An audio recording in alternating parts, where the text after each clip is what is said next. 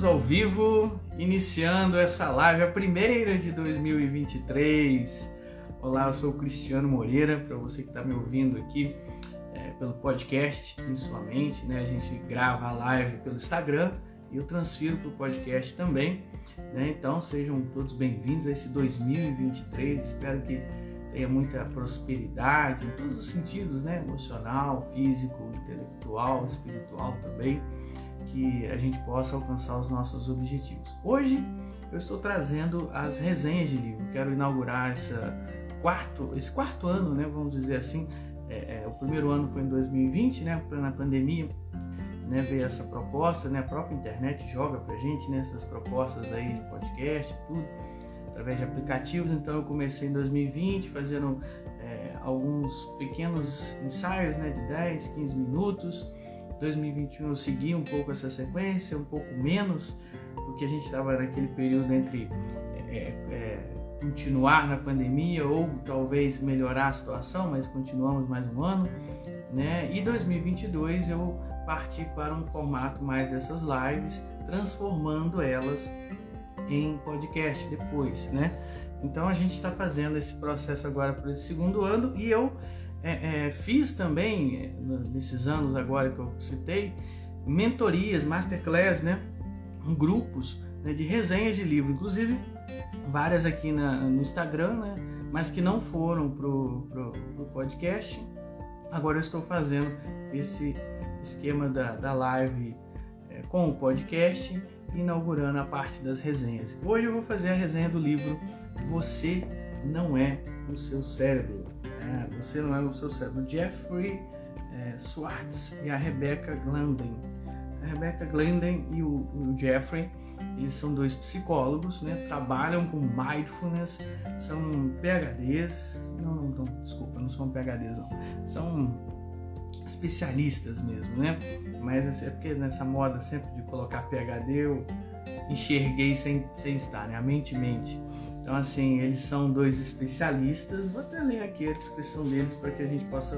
É, aqui tá falando que ela é doutora, ela é psiquiatra, é, né, tem uma clínica médica, então quer dizer, não é nem psicólogo só, é psiquiatra também. São neuropsiquiátricos, é, tá? Trabalham com essa ciência né, da, da neuroplasticidade e trabalham justamente com tratamento de ansiedade e depressão. São especialistas na neuroplasticidade. O que é neuroplasticidade? É justamente essa capacidade de remodelar o cérebro, é sair um pouco do determinismo que muitas vezes a gente ouve por aí. Claro que eles não estão colocando esse balaio, né?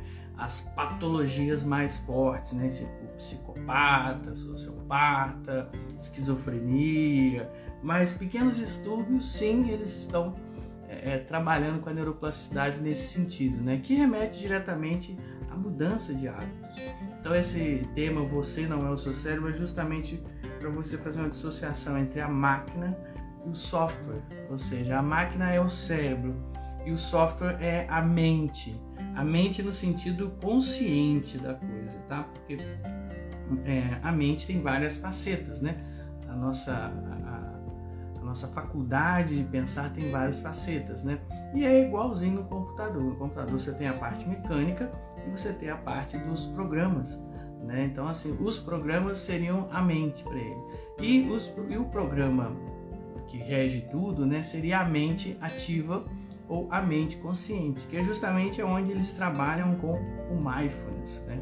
com essa questão aí da, é, da consciência. Né? Então, eles tratam mindfulness não só como um estado de consciência, mas também como uma atividade.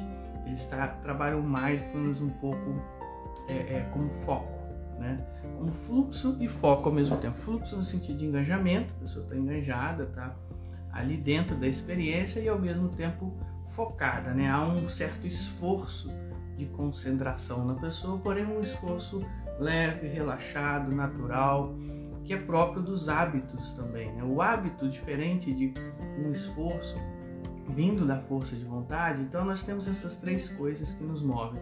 Nós temos o esforço vindo da força de vontade, que é como se fosse a carga da bateria, né, que você utiliza para é, forçosamente fazer acontecer alguma coisa na sua vida. Então você se levanta e fala assim: hoje eu vou para academia, na marra e vai. A outra coisa é a motivação. A motivação é como se fosse um presente dos deuses, né?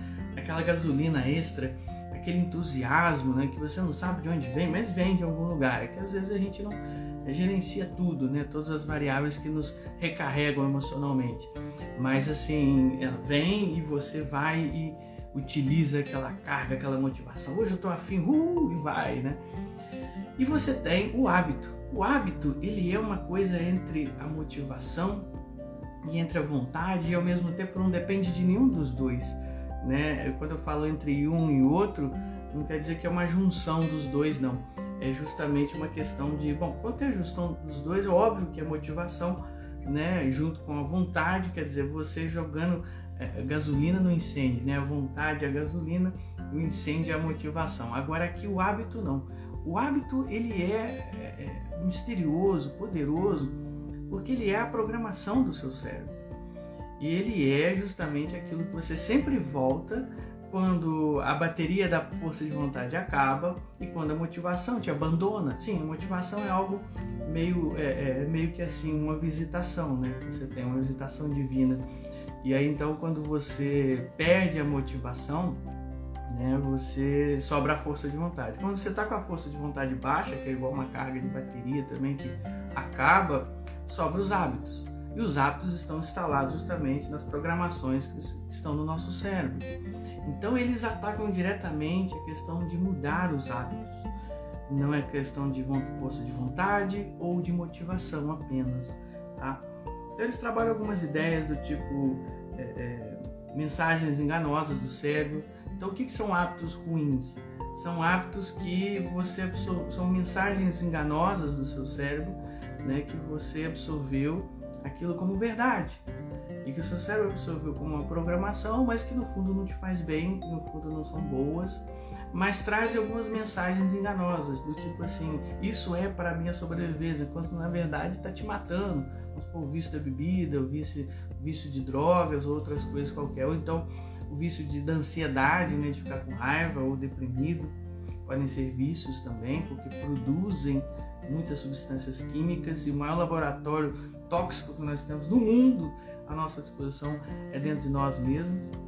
Então, assim, a mente ativa né, é justamente essa mente que escolhe focar naquilo que deseja, ou melhor, naquilo que quer né? não só que deseja, né? o desejo é mais evoluído no sentido de querer, eu quero realmente isso. Né? O desejo é aquela proposta que vem para o coração, né? o querer já é, já é aquela coisa que junta com a força de vontade né? e, e, e justamente você foca naquilo e faz acontecer. O hábito vem a ser o piloto automático de tudo isso, é o que rege a nossa vida e aí ele vai falar uma metáfora também, eles vão falar uma metáfora do sábio advogado. O que é o sábio advogado?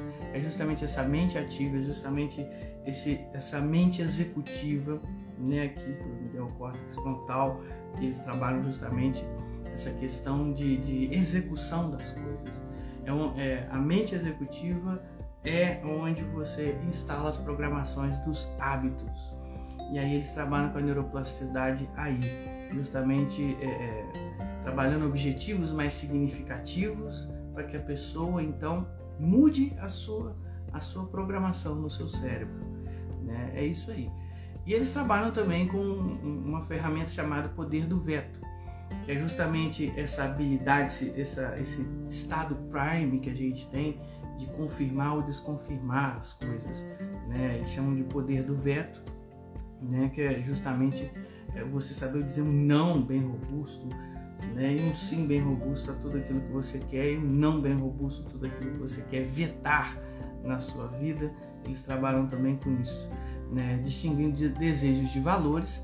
Então aqui vem essa evolução, né? o desejo traz o querer e o querer traz o, o, o poder quando se junta com valores na nossa vida. Então valores é que realmente vão ditar a nossa atitude. Né? Às vezes a gente tem desejos, planos, muitas coisas no início do ano, mas assim são as nossas atitudes que vão fazer elas acontecer. E o que, que são as nossas atitudes? É, vou fazer ainda live sobre esse tema que é muito legal, atitudes. Mas é justamente essa questão de juntar-se com os seus valores. Então, valores e desejos são coisas distintas. E quando você coloca os seus valores, quando os seus valores estão em jogo, né? Então você tem uma atitude que pode ser boa, pode ser ruim, depende do hábito que está instalado aí. Eles também falam sobre efeito Zenão, lei do Herbert, que é muito mais aí ligada à física quântica, né? Eu senti que eles têm essa pegada aí também da física quântica. É, então, assim, existe a coisa da ciência e para mim essa coisa da física quântica é um pouco pseudociência. Nada contra pseudociência, eu curto desde que funcione, né?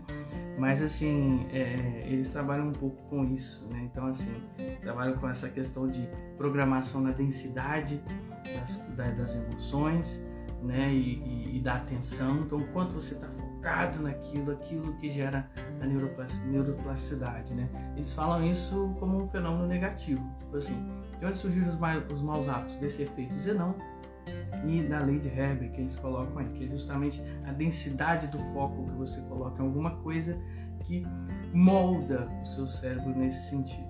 Bom, eles falam assim dos ciclos das mensagens enganosas, também né, a sensação desconfortável, mas o hábito e o alívio imediato. Então, quer dizer, é, é, você tem uma sensação. Ah, e tem o, o, a quarta coisa que ela é externa, ela vem do ambiente, né, que é o gatilho.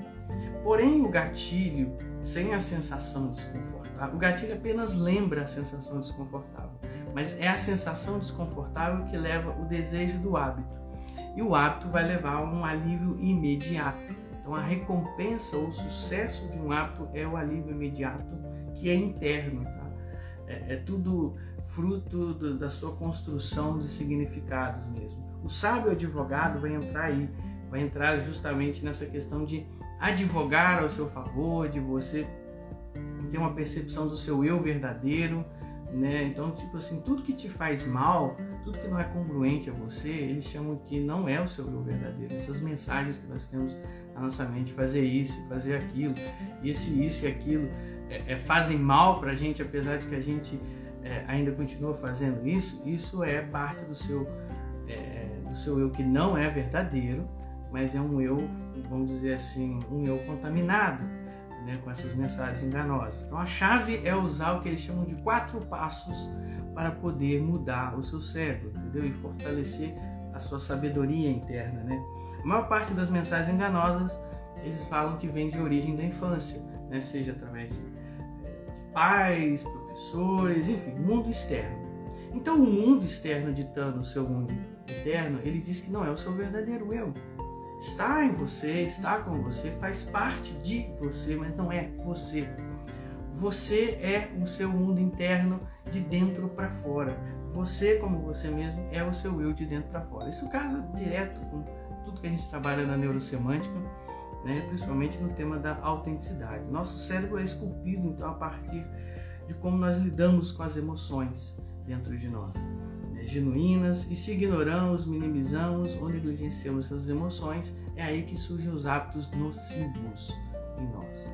Nós vamos falar também disso. Então, identificar os gatilhos que acionam essas, essas emoções e essa forma negativa de nós lidarmos que gerou o hábito negativo também, esse é todo o rastreamento que a gente precisa fazer, né? E está muito ligado à questão de rejeição, né? vinda de gatilhos de fora e, e que remete diretamente à sensação, à sensação ruim dentro de você e pode ser resumida como não merecimento. Então, a ideia do mérito está muito presente aí em toda essa, é, vamos dizer, toda essa trama né, das mensagens enganosas, da autossabotagem. Bom, os quatro passos. Quais são os quatro passos que eles propõem? Então, o primeiro passo é o passo de rotular ou reconhecer. São quatro R's, tá? E aí é muito legal, flexível esses quatro R's. Eu colocaria aí talvez mais uns dois passos aí, né, para casar com a ressignificação da PNL de seis passos. Aqui eles colocam quatro passos, mas eu vou colocar os outros dois da PNL que eu acho pertinente. Eu acho que aqui fica lacunas se a gente não fizer outros dois passos. Mas vamos lá nos passos deles, né? Então, o primeiro passo é rotular as mensagens enganosas, né? Você reconhecê-las em você, fazer todo esse rastreamento. Isso é um trabalho de autoconhecimento. É um trabalho de autoconhecimento também daquilo que você tem, mas não é. aquilo, né? Eles entendem que tudo que você é é de dentro para fora e tudo que você não é veio de fora para dentro. As mensagens enganosas vieram de fora para dentro. Né? Então você precisa reconhecê-las, rotulá-las, essas mensagens enganosas. É muito importante você fazer isso. Como é que você trabalha justamente isso? Né? Eles vão falar é, é, justamente a respeito de você dissociar-se dessas mensagens. Essas mensagens não sou eu. Né? É, a, é a habilidade de você enxergar com clareza essas mensagens enganosas. Isso eles também chamam de mindfulness, né? Que é muito mais do que atenção plena, que é literalmente o que se diz sobre essa palavra, mas é também a habilidade de enxergar com clareza mensagens enganosas. Então pergunte-se o que você está fazendo, por que você está fazendo aquilo.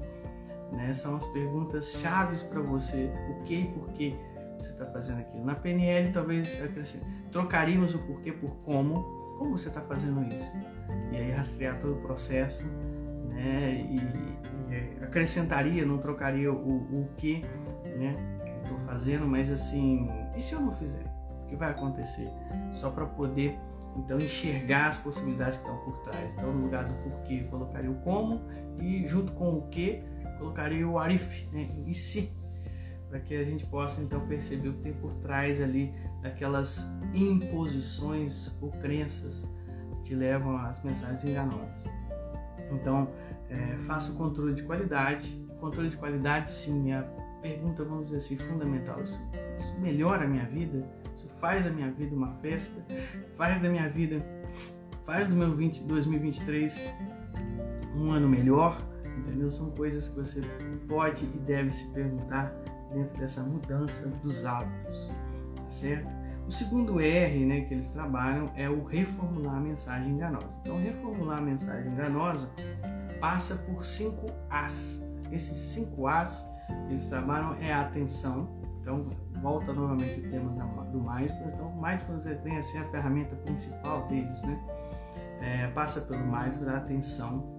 Passa pela aceitação. Então, a atenção é o que eu preciso, o que eu preciso mudar aqui. Segundo vem a aceitação. Ok, eu aceito isso, que, isso está em mim. Não aceito no sentido assim, ah, que essa é a realidade. Não, aceito que isto está na minha realidade. É diferente, né? É dissociado. Segundo é a afeição, é, é, é, o tipo de você quebrar esse ciclo tóxico do merecimento. Eu não mereço e tal. Se afeiçoe, afeiçoe você mesmo. Traga autoestima né, né, dentro de, desse autoestima incondicional, dentro de toda essa dinâmica aí que está sendo proposta. Então, a afeição vem a ser a autoestima incondicional. Né? E, e, em quarto lugar, o quarto A vem a ser a apreciação. Então, atenção, aceitação, afeição e apreciação. O que, que seria apreciar? Seria a pergunta do que, que eu posso apreciar, que valor eu posso apreciar disso. Né? Isso vai te levar diretamente a, a intenção positiva por trás do hábito negativo. A intenção positiva por trás do hábito negativo deve ser sempre preservada. Você deve trazê-la para você, tipo assim, ah, eu tenho o hábito de comer muito. E qual é a intenção positiva por trás disso? A gente vai responder, nenhum, é muito ruim isso. Não, calma, calma, tem sim. Você não, senão você não estaria fazendo. Não minta para você. Não minta para você, você está mentindo. Então, no mínimo, você está bem enganado. Né? Então, o nariz não vai crescer igual o Pinóquio, porque você acha que é verdade, que não tem coisa ruim, mas tem coisa que não tem coisa boa, mas tem sim, porque a gente nunca faz nada sem recompensa. Preste bem atenção nisso, nunca faz nada sem recompensa. Então, assim, os hábitos ruins têm a sua recompensa sim, tem a sua intenção positiva, mesmo tendo uma recompensa negativa, você se engana sempre né? Então, uma das coisas é, é, dos hábitos, que eu já fiz outras lives falando sobre isso, é que você fica tentando replicar uma experiência boa que aconteceu uma vez. O vício é isso, né?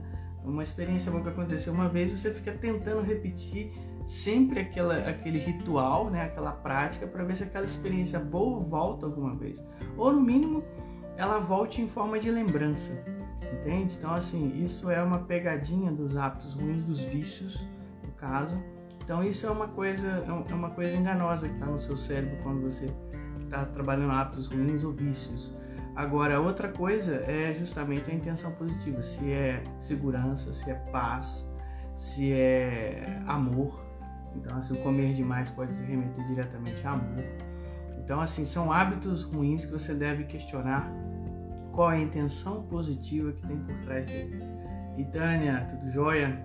Bem-vinda.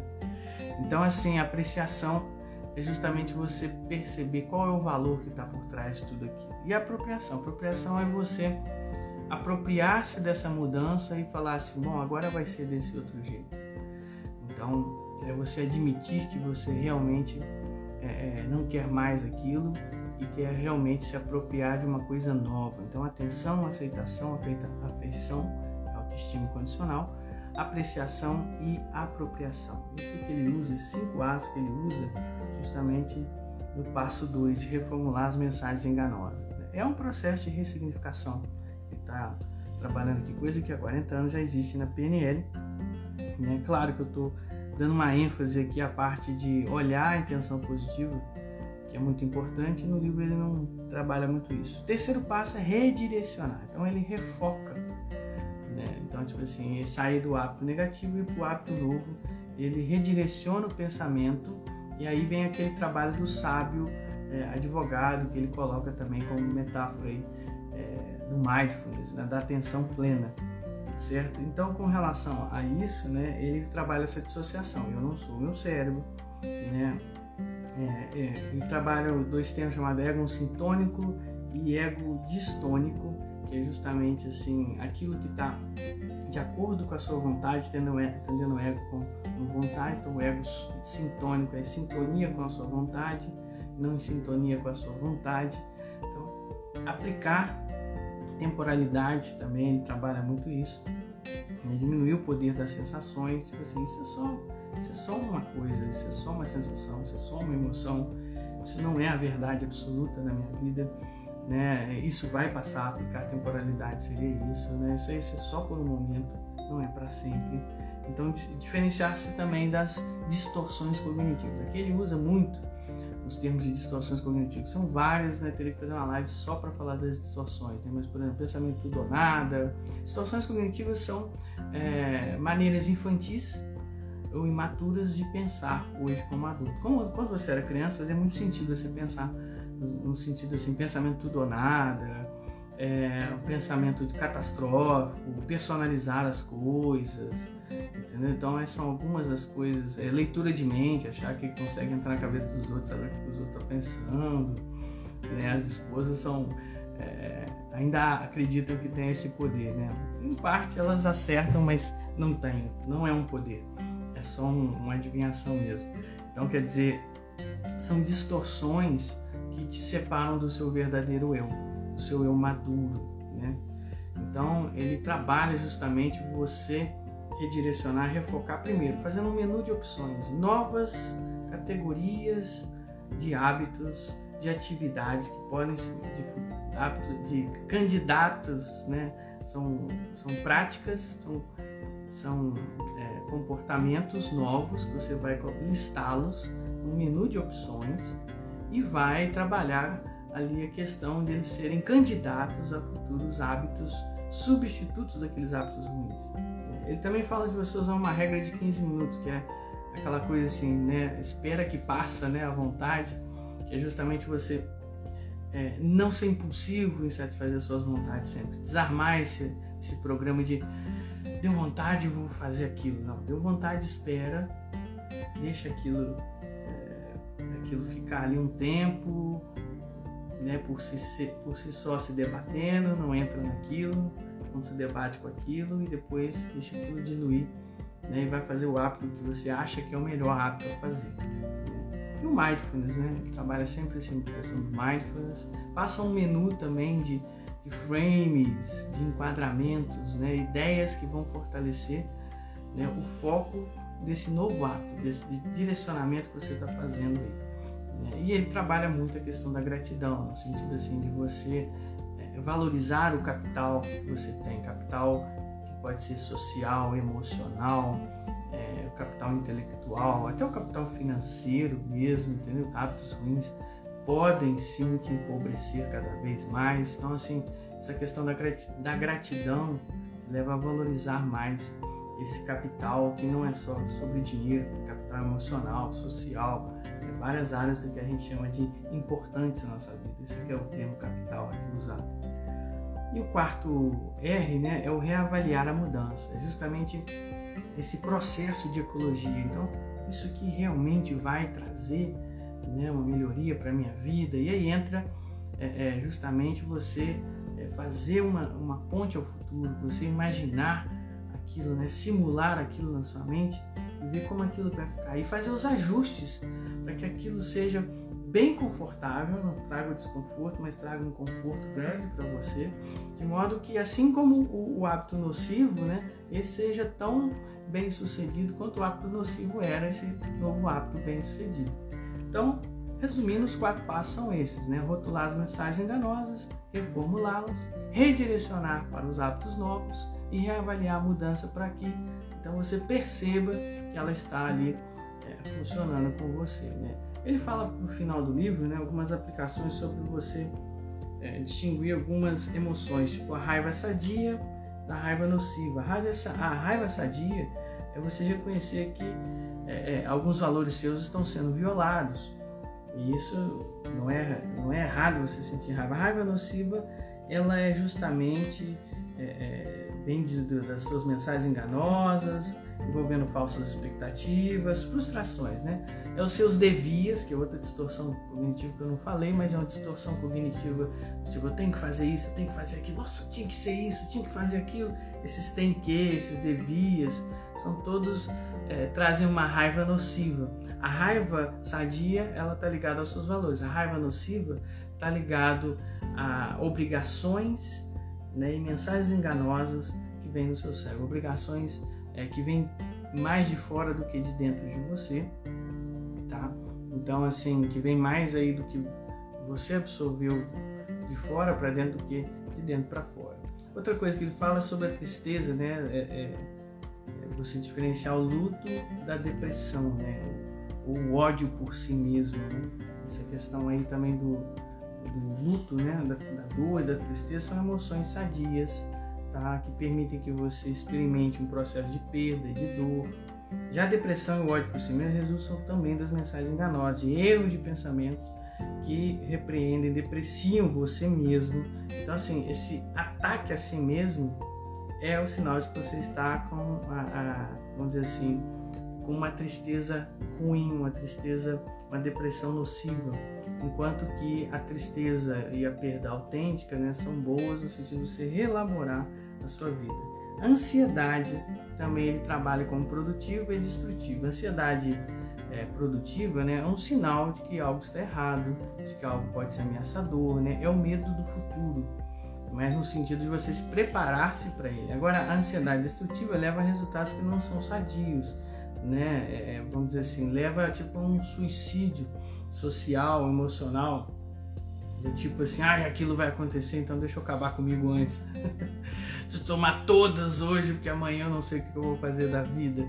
Então, assim, é, isso é perigoso, esse, esse, tipo de ansiedade. Essa ansiedade que te leva ao vício, ela é nociva, vem das mensagens enganosas, enquanto que a ansiedade boa e construtiva te leva a preparar-se para o futuro, né? Então, ele trabalha esses. Ele trabalha também a questão dos deveres saudáveis. Dever saudável é aquele dever que inspira, motiva você, enquanto o dever nocivo é aquele que envergonha, mutila, estraga você. Vem também das mensagens enganosas. Em resumo, né, as mensagens enganosas são, vamos dizer assim, é, é, o não eu, que eles chamam no livro. Né? Então, o seu verdadeiro eu é tudo que vem de dentro para fora. É tudo que nasce dos seus interesses genuínos, dos seus próprios significados, né?